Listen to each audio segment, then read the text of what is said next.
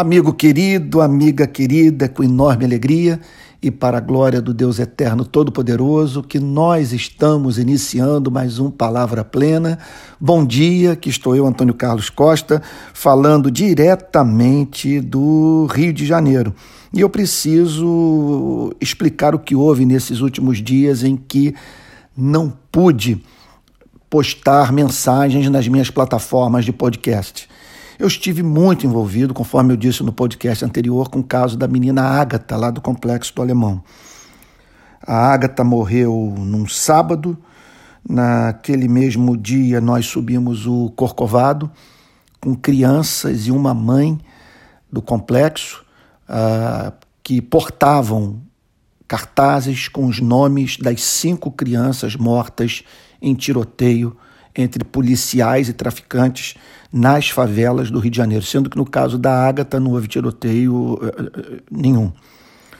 E aí, em seguida, nós nos envolvemos com uma série de ações, entrevistas para todos os órgãos, de, para todos os meios de comunicação, realizamos um ato público na segunda-feira é, retrasada, na, no, no aterro do Flamengo, e onde fixamos os nomes de todas as crianças que foram mortas é, em tiroteio ou disparo de arma de fogo sem a intenção de matar a criança.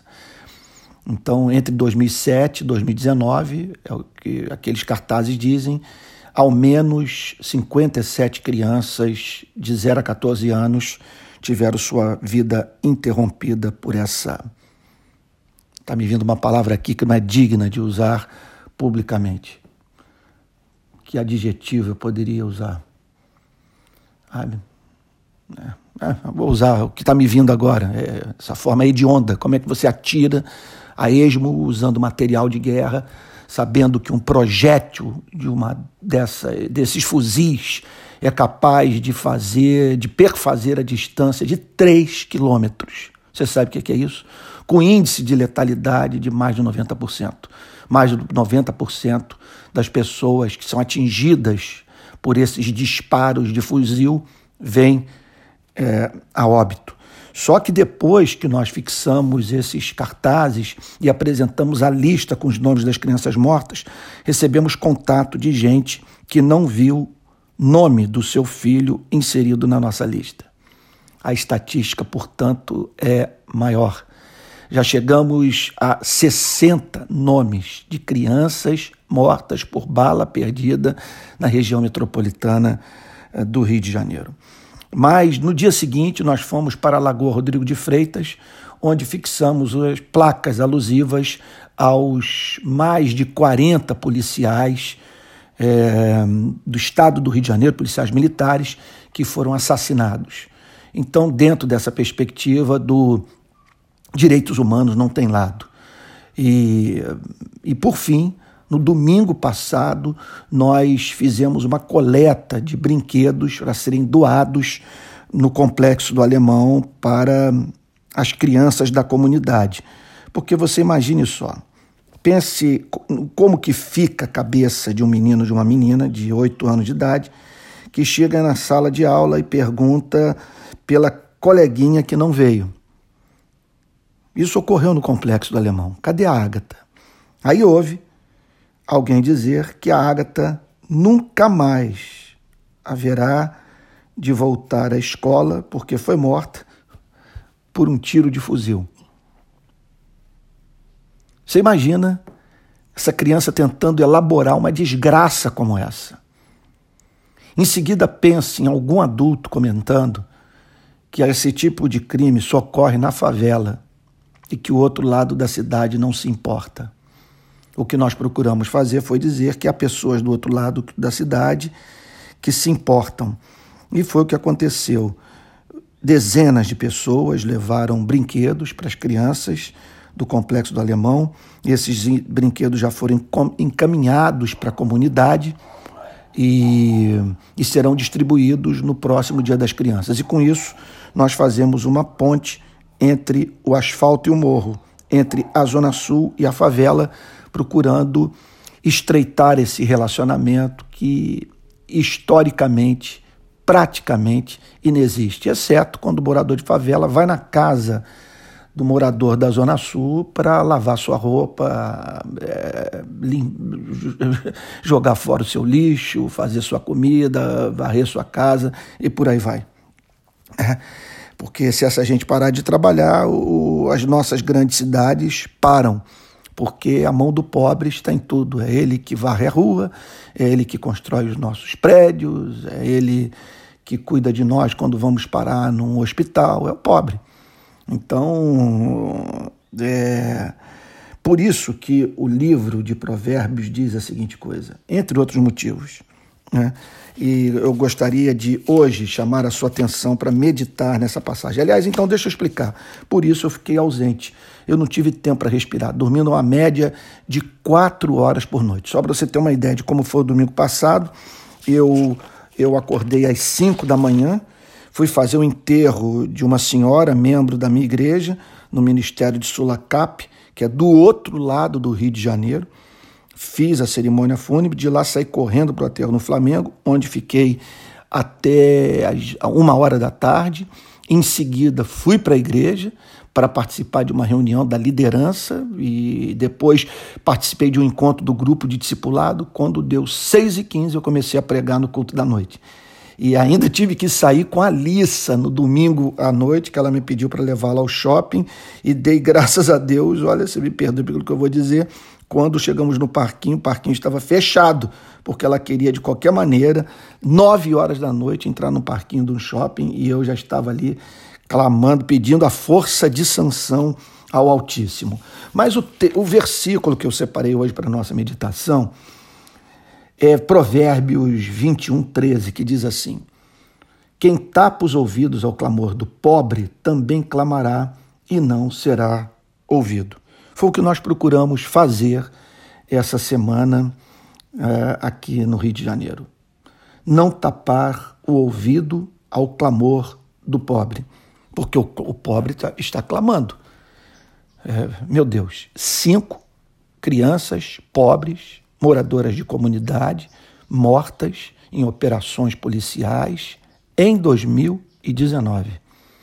O que aconteceria nas áreas nobres da cidade se meninos e meninas, moradoras de Ipanema, moradores de Ipanema, Leblon, Copacabana, tivessem sua vida interrompida por disparo de arma de fogo, tal como aconteceu domingo, é, sábado retrasado no complexo do Alemão. Aliás, o disparo foi na sexta, a Agatha veio a morrer no sábado. Então o pobre está clamando, ele, ele quer o fim do tiroteio. Ele não, ele não está, é, é, é, veja só, associado ao tráfico. Ele não está é, querendo impedir a polícia de fazer o seu trabalho. O que o pobre não quer é oferecer um filho como solução para o problema da criminalidade. Ele entende que não há o que justifique a perda de um filho na perspectiva de se prender ou matar o bandido. Ele quer uma, portanto, uma polícia que, antes de usar a força, é, use a inteligência. E não são poucas as famílias de policiais e os próprios policiais que querem uma coisa mais inteligente também, porque muitos percebem que estão arriscando sua vida por nada, porque a política do confronto está aí há dezenas de anos e não trouxe solução nenhuma. O governador Witzel falou que ah, os policiais estão, estão com, autorizados a dar tiro na cabecinha dos traficantes. E é claro que uma declaração como essa torna o ato de apertar o gatilho é, é muito mais fácil. Ela fomenta, ela estimula o confronto. Agora, se você voltar na década de 90, aqui na história da segurança pública do Rio de Janeiro, você vai ver uma proposta mais radical do que essa. Um governador de nome Marcelo Alencar, ele propôs uma gratificação que veio a se chamar de gratificação faroeste para os policiais que matassem.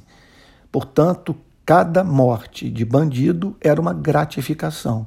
E aí, portanto, a matança, década de 90, foi um banho de sangue no Rio de Janeiro que está aí, continua diante dos nossos olhos e impressionante, é, num contexto de insistência numa política de segurança pública que nunca dá certo. Não, ninguém quer amarrar o braço da polícia. O que nós queremos, repito, é o uso do cérebro antes do uso da força.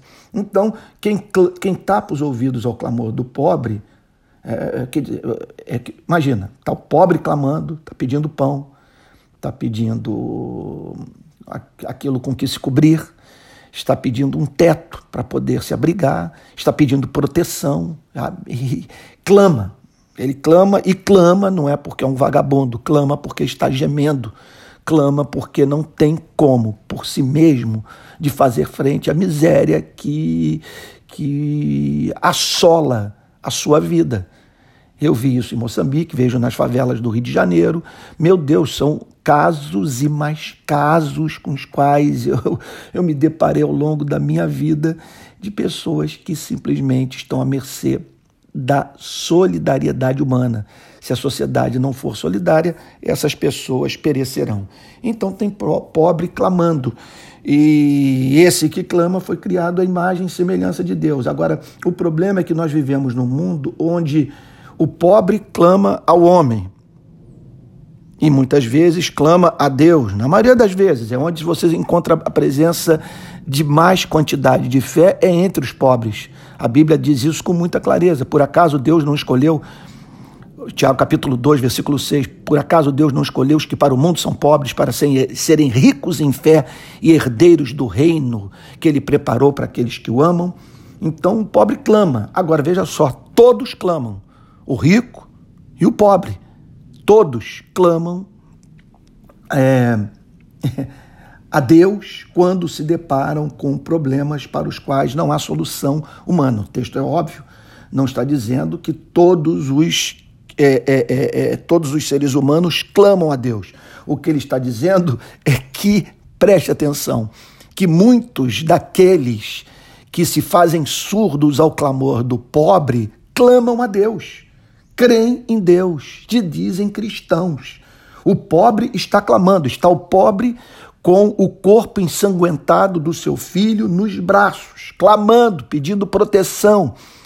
É, ontem eu conversava com um funcionário da minha igreja que saiu do, do, do da comunidade de, do Jacarezinho e nós tiramos ele de lá, ele está morando num lugar mais seguro e hoje trabalha na nossa igreja.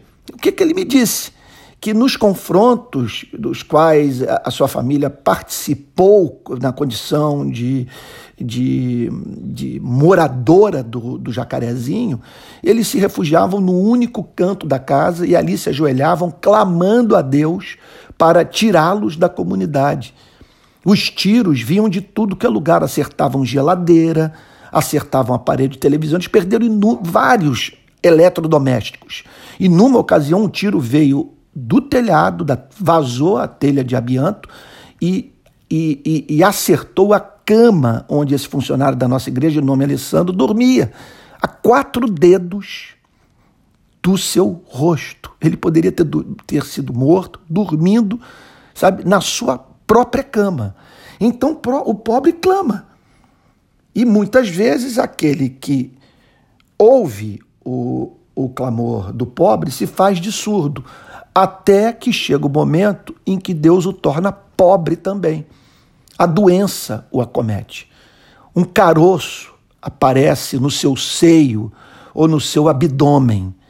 É, um filho vai se envolver com drogas, o, o desemprego chega e, e, as dívidas se acumulam, e essa pessoa, portanto, clama. E o texto diz que ela não será ouvida não será ouvida porque Deus não tem interesse em abençoar gente perversa, que só chora quando a vítima é ela mesma. Quem tapa os ouvidos ao clamor do pobre também clamará e não será ouvido. Que Deus nos conceda graça para que nesse país de injustiça os nossos ouvidos estejam abertos ao clamor do pobre, na firme certeza de que Deus, sua pela sua graça, haverá de fazer por ele o que nós fizemos pela vida do necessitado. Que Deus o abençoe nesse dia e que você pare para pensar aí, olha, na desgraça de um ser humano não ser ouvido pelo próprio Deus. Está aí Provérbios 21, 13, dizendo: Quem tapa os ouvidos ao clamor do pobre também clamará e não será ouvido. Imagina você clamar e não ser ouvido por Deus. Meu Deus do céu, esse é o verdadeiro miserável. Está à mercê da vida sem ter um Deus que o ouça em razão desse não ter sido Deus para a vida do seu semelhante. Que Deus nos conceda um coração misericordioso e aquela certeza de que mais bem-aventurado é dar do que receber. Feliz é aquele que vê o resultado do seu trabalho estampado no rosto do pobre, o rosto de, grati de, de pura expressão de gratidão. E aquele que, portanto, glorifica a Deus fazendo pelo pobre o que Deus quer fazer por todos.